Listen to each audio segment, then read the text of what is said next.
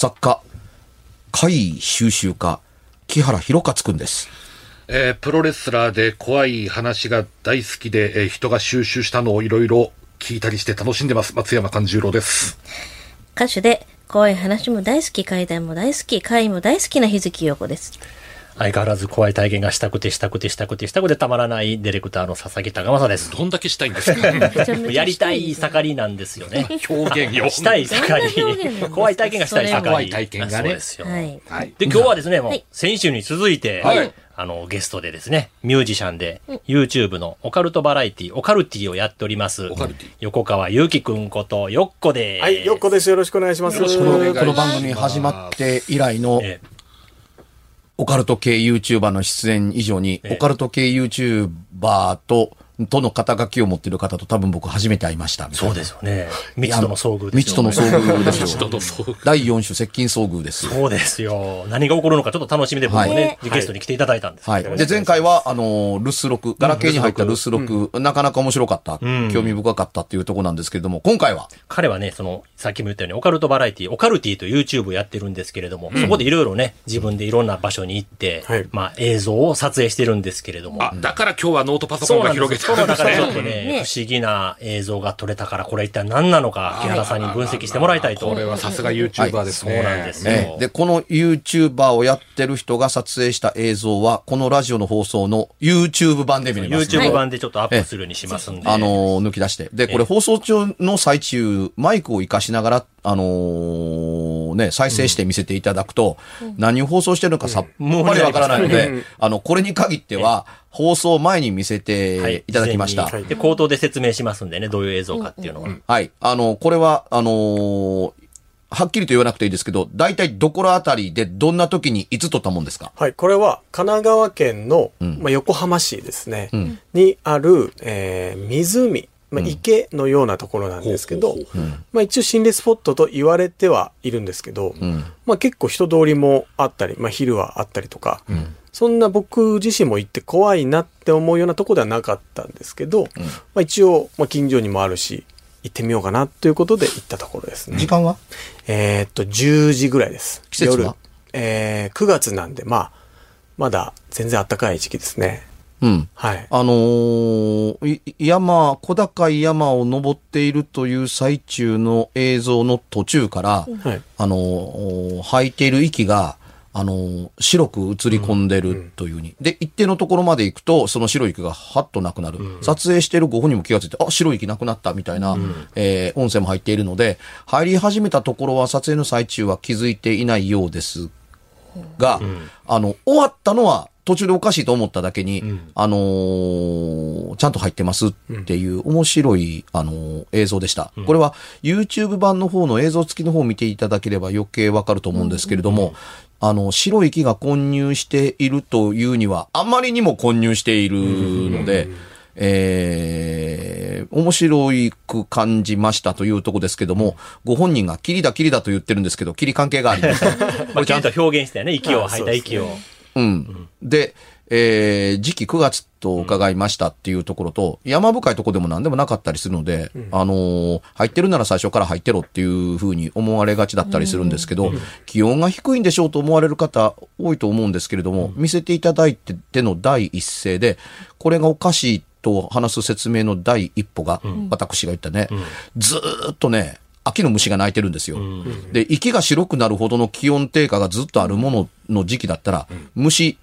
鳴きませんというのと、周りも冷えていたら、やっぱり虫鳴かないでしょうって読むわけですね。ずーっと虫が鳴いていて、息白い息と同時にどんどん虫の声が聞こえなくなってきて、全く聞こえなくなって、聞こえ始めた頃と同時に白い息がなくなる。いわゆる暖かくなるというふうになってなきゃ、ちょっとついつまが合わんなと思うんですけれども、ずー虫があの鳴いているので、どうやら全体的な気温は低かなさそうだっていうのがある。というのと、最初と最後に息がなくなっているので、で、あの、枯葉の状態から見て、確かに秋はではあるけれども、あの、夏ではない。で、秋ではあるけれども、冬でもないというのは、あの、周りの緑の雰囲気から、あの、容易に想像が、あの、できますというところだったりします。あの、これ、確かにおかしい映像ですよと思うという根拠を述べてえーえーいるんですけれどもね。で、えー本当に気温が低い空間の中に入ったのならば、あの、途中まで歩いていて、体温が上がって、汗をかいていますから、寒いところに入ったら、急激に温度下がるわけですから、え、さ、背中ゾクッとした。なんか怖いもんおるんちゃうんか？みたいな風になる方が自然なんですけど、なってないので、体温感覚、肌感覚は、あの、相変わらずの気温を感知してえーいる。にもかかわらず、白、息が白く混濁するから、多分カメラに向かって喋ってると思うんですよ。で、このね、もや的なものが映るっていうだけだったらば、まあ、あるねっていう話になるんですけども、明らかにご自身の吐いた息が白く、あの、映っているというのって、顔の周りや顔の前方の気温が低い以外に説明のつきようがないんですよ。そうですよね。でも別に顔が急に冷たくなったとか、な寒とかじゃなかったよね。そうですね。か特に感じはしなかうんったです。ね。あの、道録で撮ってますから、あったら喋ってますよ。そうですよね。うん急に冷たくなった気温が下がったとかね。うん。しかもね、あれぐらいの、あのーカメラに映るほどの、あの、白い混濁した息になるんだったら、冷たい取り越して痛いです顔。うん真冬並みですね、あの息やったら。その通りですね。うん真っそう白で、。そう思います。結構な量がね。タバ、タバコの煙ともまたね、うん違う感じでしたもんうね。ん。タバコの煙だとね、あの、粒子が大きいので流れるんですよ。結構すぐ消えてましたもんね、これ。吐いた息が。そうですね、見てるとね。あの、息なので。うん。で、これが映る環境設定というのをどう考えても、9月の横浜で、さほど鉱山でもないような、あの、昼間公園みたいに、あの、散策できる場所でしょ、みたいな程度の階段があるようなところで、まあ、これが、こういうことが起こるとは、ちょっと思いにくいな。うん。しかも、あのーこれが全体的な気温だったら、あの白い息が出る周りの間中、あのー下の地面の落ち葉や周りに霜が降りていてもおかしくはないと思うんうん。ですよ。あれほどの、あの、池が見えるんだったら、それが途中の道加減と全く変わらない。ずっと同じ関係が続いているので、あの、顔より上か、顔の前だけが冷たくって、自分が進むと冷たい空間も前に進んでいくというような、まあ、ところてんの押し出し気温みたいな、いや、あんのかって言われるとないですっていうところだったりするけども、そうだと、それがなくなった時には、まあ、息は当然白くならなくなるっていうような、あのー顔の前で、顔の進行と同時に移動していく温度の空間的低下現象が起こるかというと、自分でも言うぐらい恥ずかしいぐらい、あるわけないやんと思って言ってます。すねただ、あのー吐いた息がそのまま白い息としてカメラに映るというのは物理現象ですから、うん。あのー気温が低くないと起こらないっていうことって説明はできるけど、なんでそんなことが起こるのかが説明できひんだけだけれども、気温が低いことは間違いないんですよ。しかも顔は冷たさを感じてない。体はゾクッという体感はない。周りの虫はずっと泣きっぱなしっていうことから考えると、顔の前だけが冷たくって、あの、顔が近づくとそれが前に進んでいくっていうことになってないと、え、どう考えてもこうはならないっていうふうには思うんです。で、ね、白い息じゃないと回としては面白かったりはするんですけども、多分、わっと抜けて終わります、それ。ああ。ずっと映っててくれるならまたそれは別な原因でしょっていうところですけど、息のタイミングとしてちゃんと映ってるというのと、息で白くなるということというう振る舞いとがまさに一致してるので、息が白くなってる映像ですけど、横浜で9月で、秋の虫鳴いてんのに、霜も降りてないし、っていうので、こんな、なんかこうね、あの、マイナス5度以下の、おでないと起こらないほどの白い白濁した息が映るのかっていうと、カメラに映るのって大概ですからね。うん。まだ9月で暑いですからね、ここ数年言うたら。結構まだ残暑がね。そうね。厳しいから。しかもあの、気温に関しては一切触れてない。あの、撮ってる時に、え、気温は白い息ができるほどの寒さじゃないんですけれどもっていうレポートをちゃんとやってると、息あの、白い息がこんな風に映ってますっていうのは、霧が映る霧が映るみたいなことを言ってるだけで、気温に一切触れてないのは、あのーね、会議を収録するものとしたミステイクです。白い息と霧を一緒にする気象現象と一緒にするのもいかがなものかっていうとこだったりはするっていうのは、あの、この番組の性質上厳しいんで、うん。それを言葉だけや音声だけで聞いてたら、これが霧っていうなら大間違いやんけっていうふうに取られます。なんかあのーまあ、こう白い息が出たところぐらいから、目の前にこう、もわっとこう、霧が出始めたんですね。うん。ので、まあ、霧がすごい気になってたんですけあ、ど。霧も実際に出てきたんや。そうそうなんですよ。ただしカメラには捉えられてない。そうですねちょっとわかりづらいぐらい薄ぐらいだと思ってたんです。それよりも、やっぱり息の方があ、すごい。びっくりやもんな。あんだけ真っ白な。だってカメラに捉えられてるから。だからカメラに捉え、夜中にカメラに捉えられる白い木として、なんて、大概ですよ。うん、大概ですね。うん。で、あの、言葉的には違うので、意味合い的にも映り方的にも違うんですけれども、あの、強いて言うなら、霧というよりはもやでしょっていう感じは、あのーします。ずっと映ってへんやん、みたいなところがあったりはするんですけど、映っているカメラの中の風景を見た限りには、あのー霧が出てくるとはちょっと思えないような感じは、あのーします。あのー霧が漂ってる奥深さ感というのがないんですよ。明かりに照らされてる向こうまで綺麗にクリアに抜けてます。うん、だから、あの、どこを指したら、うっすらと霧がかかっているのかというふうなことに対する答えは映像には入っていませんでした。これはぜひ YouTube 版で確認していただければとは思うんですけど、で、これはおかしな映像だとは思います。正味な話、うん。勘違いだとも思いません。カメラに記録として残ってるから。で、頭からケツまで映ってないと、理にはかなわないっていうものであることも確かだと思います。突然途中から出てきて、途中からなくなるって。え、これほどの息が映っているのに、寒くもないとは何事っていうのと、うん、進みは進むほど寒いならともかく、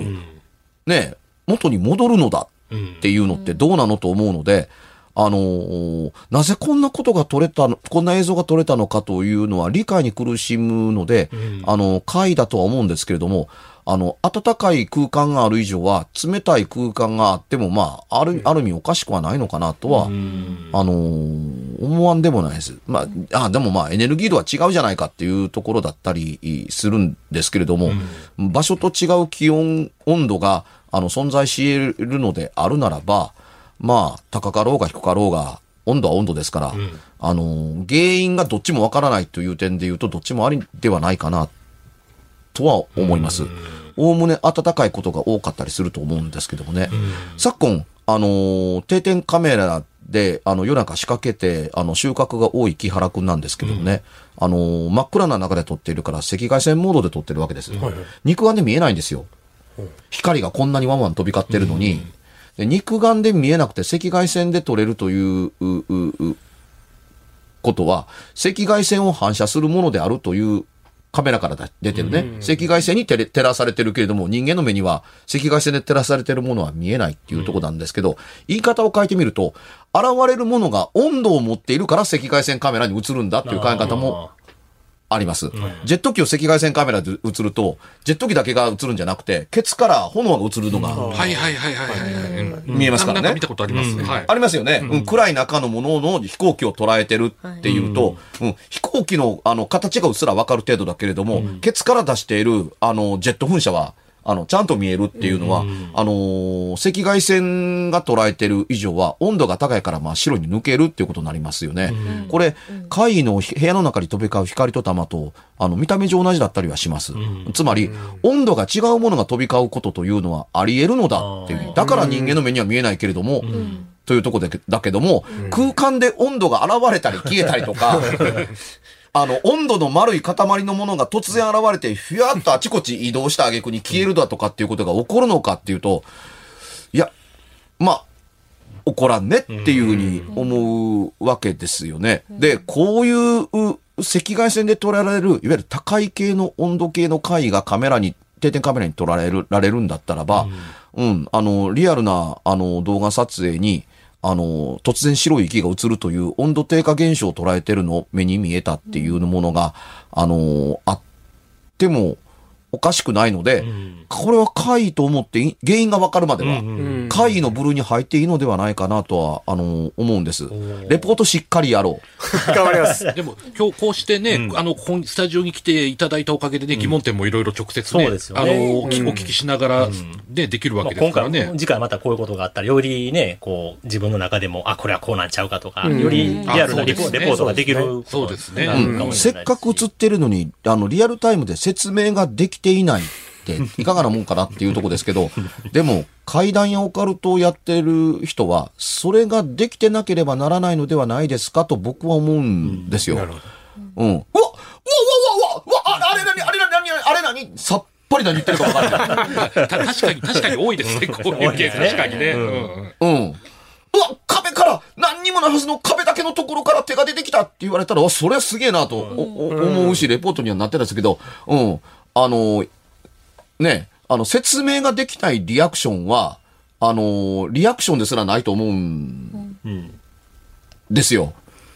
うん。うわというだけではリアクションじゃなくて、うわお前誰って言ってくれないとリアクションにはなってないと思うんですよ。どうやら人がいるらしい。みたいな。あつまり、コウモリが出てこようが人間が立ってようが、あの、この世にならざる者が立ってようが、うわしか言えない。いわゆる、やばいしか言えないっていうのっていうのは、まあ、うん、あえて言うと君が一番邪魔みたいなのがあるわけ。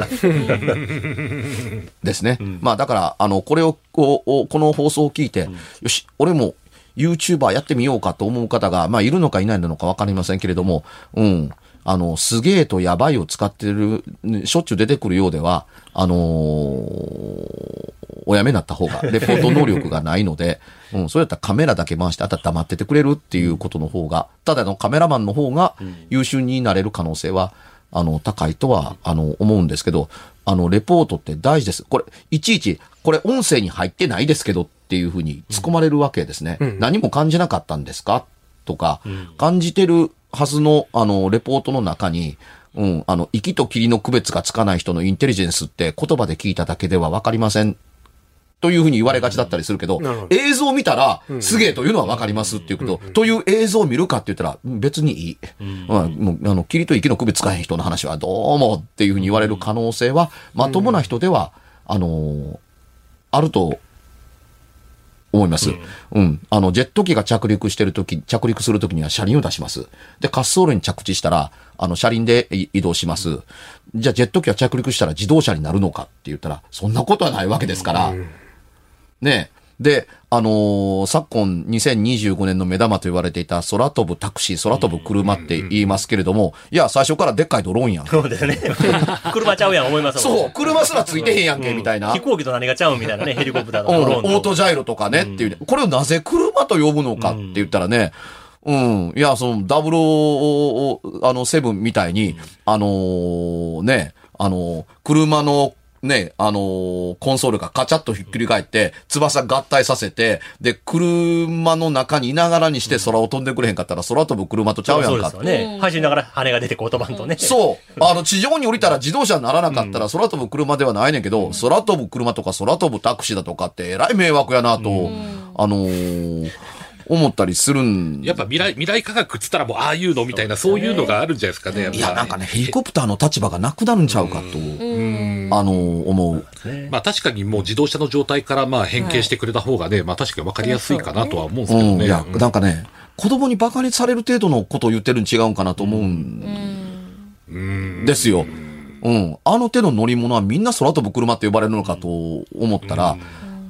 ねえ。いや、ドローンは全部空飛ぶ小型車とか、そば、空飛ぶミニカーだったりするわけでしょっていうふうにはどうやらならないらしいっていうのって、うーん、まあどうなんかなと思ったりはするんですが、それはともかく、あのーこういうことをコツコツと保存している横川さんは立派です。ありがとうございます。ちっちゃい頃からなんか不思議なことあったんやったら、家も結構なんか不思議な、あ、言そううてなかったりですね。まあのー、まあ、僕が3、4歳ぐらいで保育園の時なんですけど、あのー、まあ、父親と一緒に横になってこう、毎日寝るわけなんですけど、ん結構古い家だったので、障子の、あの、家だったんですね。うん。で、まあ、おやすみなさいって言って電気消して、しばらくすると目が慣れてくるので、あの、少しちょっとこう、ぼやーっと見えますね。見えるんですけど、で、えっ、と、首をグッと起こすとですね、あの、父親のお腹の上に、ちょっとこれ輪郭だけなんですけど、おかっぱっぽい感じで、女の子かなちいちゃい、僕その当時の3、4歳と同じぐらいの大きさの、なんかちょっと着物を着てて、ちょっとこう正座してるような、こう、シルエットで見シえるルエットわけですね。で見えて、で、それが、最初、なんだろうなと思ってたんですけど、その後も、何日も、あ、そうだと思ってパッて見たら、大体こう見えるいいるんんですすよね。あ、またおるわ、みたいな。はいうんっていうのがあって、まあ、なんだろうなとか思いながら、まあ、大人になって、うんで、一回その佐々木さんと一緒にラジオやらせてもらった時にその話をして、で、えっ、と、まあ、父親にじゃあちょっと聞いてみたらどうって言って聞いたらですね、僕が生まれる前から、あの、まあ、自分で一人暮らしをしてた時に、たまにこう、金縛りに会うと。で、金縛りに会うと決まって、そのお腹の上に赤ん坊がいて、あの、おぎゃーおぎゃーって泣いてて、で、それをこう見た時にずっとこうお腹がぎゅーっと重くなるみたいなことを経験したことがあったよっていう話をしてて、なんかまあ共通してる部分は少しあるおかなな腹んて。と上っていうのがね、はい。共通してる。っていうのがありましたね。うん。なるほど。あのー集めるものとして見れば、はい。どうなんだかねっていうふうに思ったりするっていうのは、まずお父さんの金縛りは、まあ、ただの金縛りと勝手に思うだけの体が動かない、寝ている、起きてる半分半分の状態に近しいものである可能性はあると、あのー思うんですが、はいあのーお腹の時に、んお腹の上が重く感じるのは、体を動かそうと思った時に最も力が最初に入るのって、腕が動かない。足が動かないとなると、腹に力が入りますから、腹腹に圧を感じるっていうのは、動かそうと体ををよじるために軸を中心とするのが腹であったことがあるとは思うんですっていうとこだったりはしますが、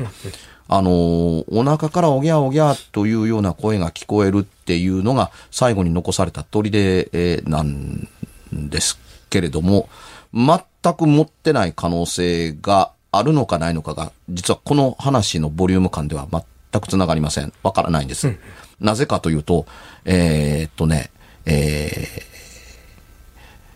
女性と男性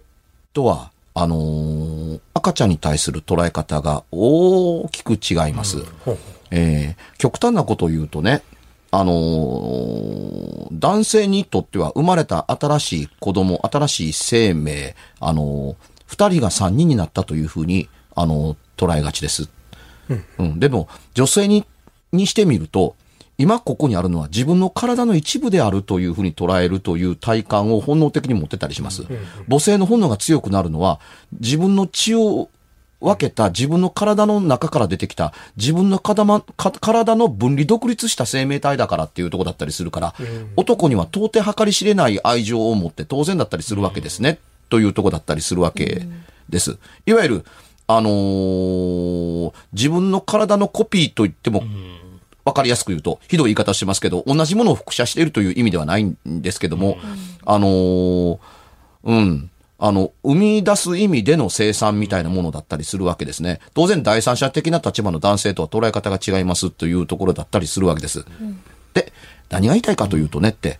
あの、おぎゃーという声といううう声を女性が聞いた印象と男性が聞いた印象では違います。つまり、女性が聞くと赤ちゃんの声だっていうふうに通り過ぎるという言葉を聞いても、なるほどと思ってうなずくところは、あの、そこから先質問攻めにしようかなと思うところっていうのって、あの、さほど大きな形で聞こうとは思わないんですが、男性がおぎゃーと聞いたら、これはね、怖い以外の何物でもないんですよ。なるほど。無関係だったりするわけ、えーえーだから、うん。あのーおおおなので、あのーおぎゃーっていうのはおかしいというのがわかるかもわからないけど、隣に3歳児の子供が寝ていると、3歳児の子供がぐずった声を出しているという声に捉えているという可能性がないとは言えなかったりいするところですけども、残念ながら、横川さん生まれてませんから生まれる、前の話ですうん。従って、おぎゃーという声を聞くだけで、恐怖を相当感じたりはするんですけど、怖いものとして喋っていない。というところにね、あのーあれは怖かった、みたいな。いや、金縛りはええねん。おなの、お腹の重さはええねん。けれども、おぎゃーはないよな、っていうのって、そのおぎゃー、本当に腹、あの、お腹の上から聞こえてきたのではなくて、遠くから聞こえてたって、腹、お腹に力を入れようと思って圧を感じてたら、お腹が聞こえ、お腹からの方から聞こえたことにしてしまう可能性が高い。近くで夜泣きしている子供がおったん違うんかっていう可能性が否定できなかったりするのは、恐怖の、恐怖感がなさすぎるところに、あの、話として結びつけて言ってるけれども、実は全然泣き声と、あのー通俗的に言われる金縛りとっていうのを紐付けしたん違うかなと思う点が一点あるのと、お腹の上に子供がね、小さい子供が乗ってたからというのを聞いたから紐付けて誕生したっていう話である可能性は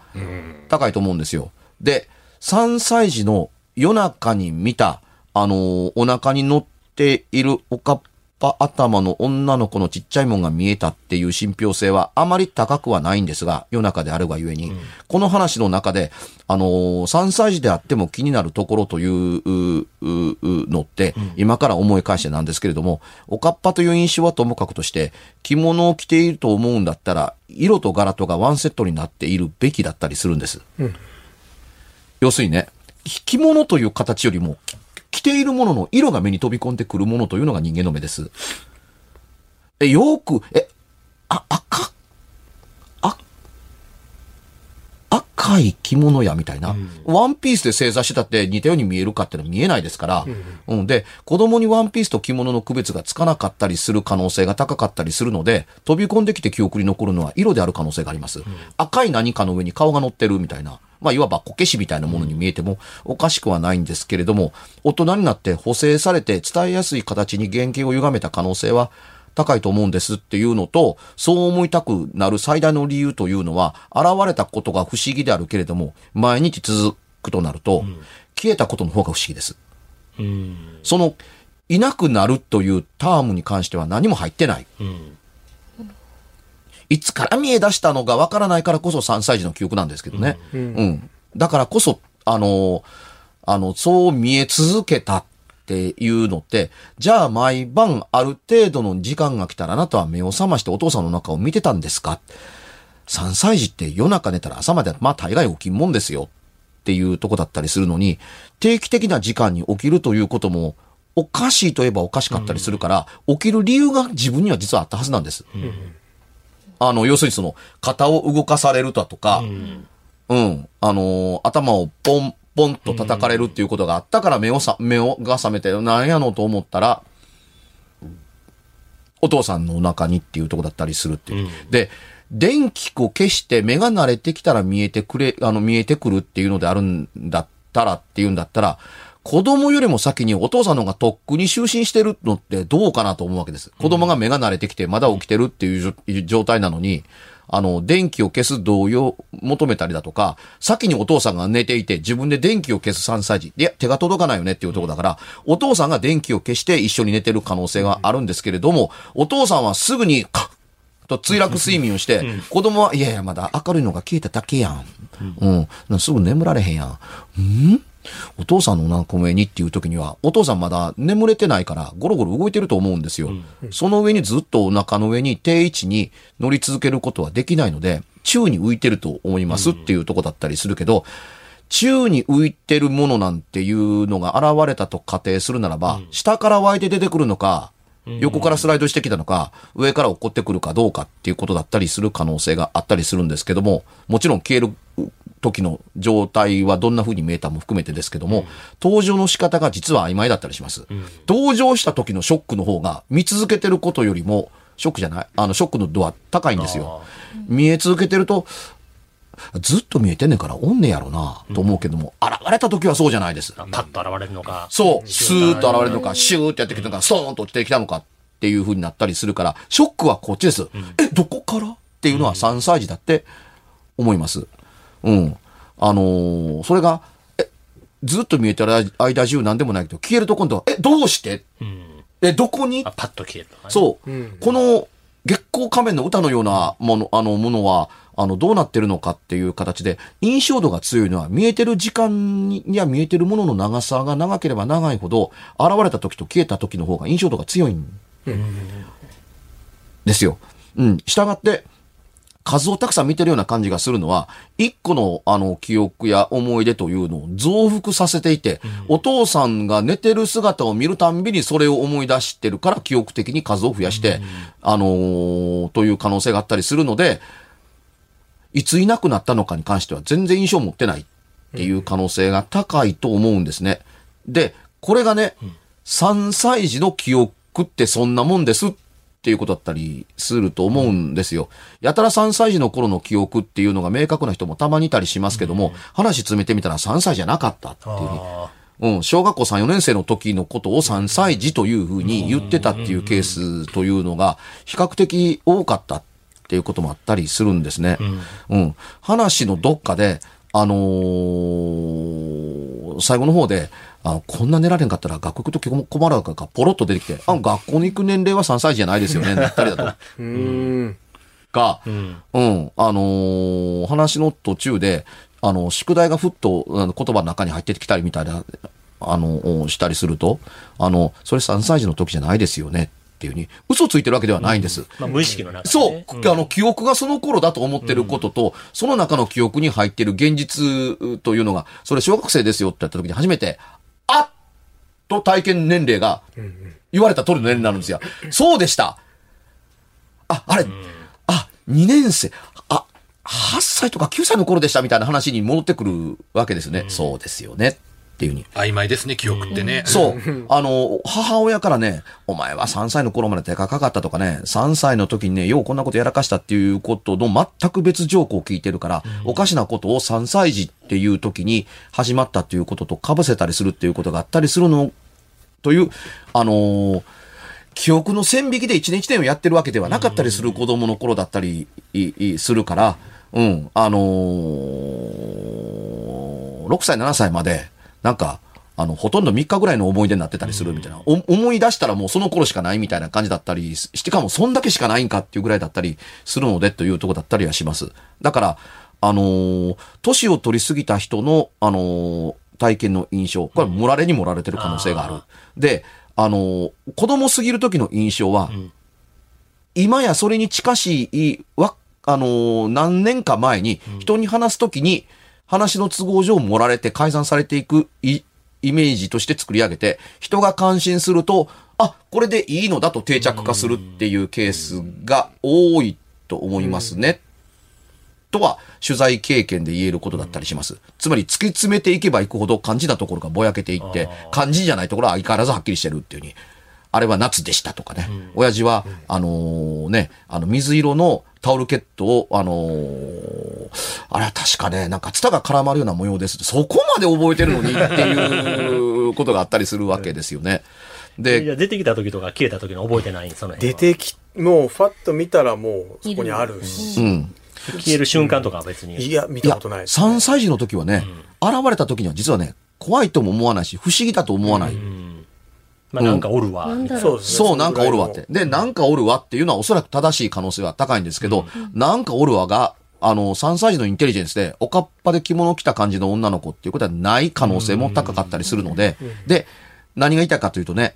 お父さんが寝ているというところ、3歳児が寝ていて、あの、お父さんのお腹を見上げるような位置で見ると、お父さんのお腹の上の延長上に、棚に置いてあるこけし人形だとか、いろんな人形が並べてあるっていうことが当時あって、それと同じピントを結んで見えてるので、まるで上に乗っているかのように思えたということを暗がりの中で勘違いするという可能性はあると思うんです。実はその棚にはクマちゃんが乗っていて、っ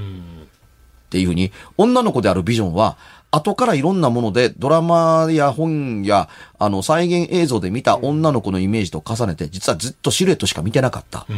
何のシルエットなんていや、頭はあってな、肩あったような気がするからっていうので、おかっぱの女の子を作りやすかったりするけれどもっていう可能性もなかったりする。つまり、えー印象を、印象のままで言うと面白そうなんですけども、印象を階段かのように目撃談にしちゃうと、それが人は、あ、自分の頭の中で、あ、これでいいのだっていうふうに思って、そこから先は一人歩きを始める。るほど。小さな会を定着化させるっていうとこですね。あの、取材の時に気をつけなければならないのって、幽霊の話を聞きたいのではないです。なぜあなたがそれを幽霊だと思ったのかっていう話を聞きたいので、一から聞いていいですかっていうふうになる時に、印象をビジョンとして記憶している可能性があったりするってなわけですから、判断力、分析力だとか、とか決定力が頭の中ではいかがなものかとった上に記憶力もどうなのっていうような、あの、お時の、あの、子供のものの体験したものは、よほどの物理的なものを伴わない限りは、あの、目撃だけだと、階談でもないから、もちろん会でもないという可能性はありますが、そういう印象を持てた人生を歩めているのは良かったですね、と。ね。なるほど。結んでおきましょうか。はい。はい。はい。さあ、それでは告知の方お願いします。横から。あはい。えー、トラベル TV という新しくできた、えー配信媒体で心霊話とあなたの知らない世界という番組を作っています。ほら、そのタイトルはどうなんだ？どっかで聞いた。ぜひご覧ください。はい。えー、松山勘十郎ですけれども、えー、来年2月の4日、えー、2024年一発目の、えー、大衆プロレス松山座の公演が大阪の生野区民センターで15時からございます。えー、チケットは絶賛発売中ですので、ぜひ見に来てください。そして、この松山勘十郎にコアスイ聞いてますと、面と向かって言ってみてください。めちゃめちゃ喜びますんで、喜びをよろしくお願いします。小発聞いてるよ。コアスイ、あ、ありがとうございます。やったーこんな感じで。あ、はいこん。な感じですね。なるほど。日月陽子は、えー主演させていただいた映画、ザ・ヒミコ山、えーレジェンド・オブ・山大国というのが、洲本のオリオンで17日から上映されておりまして、30日まで上映予定になっております。えーそして、えっ、と、YouTube も実はありまして、ザ・ヒミコで、あの、ひ引っ張っていただくと、1週間で解説動画は1万以上回ったのが回もあります。よかったらちらっと覗いてみてください。小発聞いてるよ。ありがとう嘘くさいな。えー放送している今日22日は多分僕サンフランシスコにいます。あの、この期間中に何とかして、あのーアメリカ政府が、あの、唯一認めたお化け屋敷、ホーンテッドハウスのウィンチェスター邸を撮影していきたいなと思っていますので、帰国した後の話をご期待ください。12月9日は第26回京都国際学生映画祭で、えーホラー監督の清水隆さんと一緒に、コメンテーターあーやりますので、無料です。ぜひともいらしてください。怖す聞いてるよ。ほんまに？信じてええの？余計なあの小芝居させないように。で、佐々木はですね、いよいよ明日、11月23日から27日まで、西宮市の西宮神社で、エベスさん古本祭りが開催されます。たくさんの古本屋が集まりまして、私、古本四つ目屋も出店いたしますので、皆さんインスタで情報を見て、ぜひ来てください。小水聞いてるよ。ちょっと割引しようかな、本。ほんまに？という未来が待っているかもしれません。交渉してください。はい。